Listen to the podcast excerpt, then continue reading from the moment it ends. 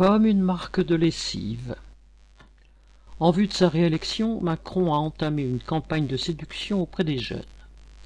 Il y a bien entendu une liste de promesses creuses, mais personne n'y croit.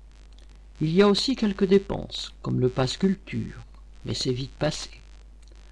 Alors il reste les bonnes vieilles méthodes de la pub et de la com.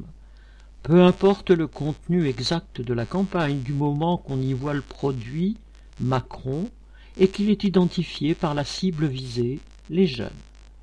D'où le passage chez des youtubeurs, assurant des millions de vues depuis le 23 mai, la mise en scène depuis l'Élysée, les plaisanteries sur le football et le coup de fil à Kylian Mbappé.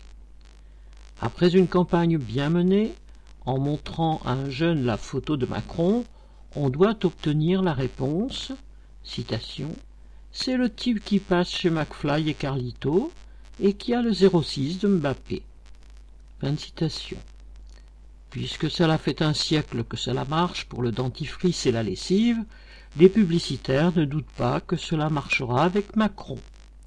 Ce brillant raisonnement de l'équipe de communication de l'Élysée oublie que le brossage des dents est une nécessité quotidienne, bien plus qu'une ration de Macron.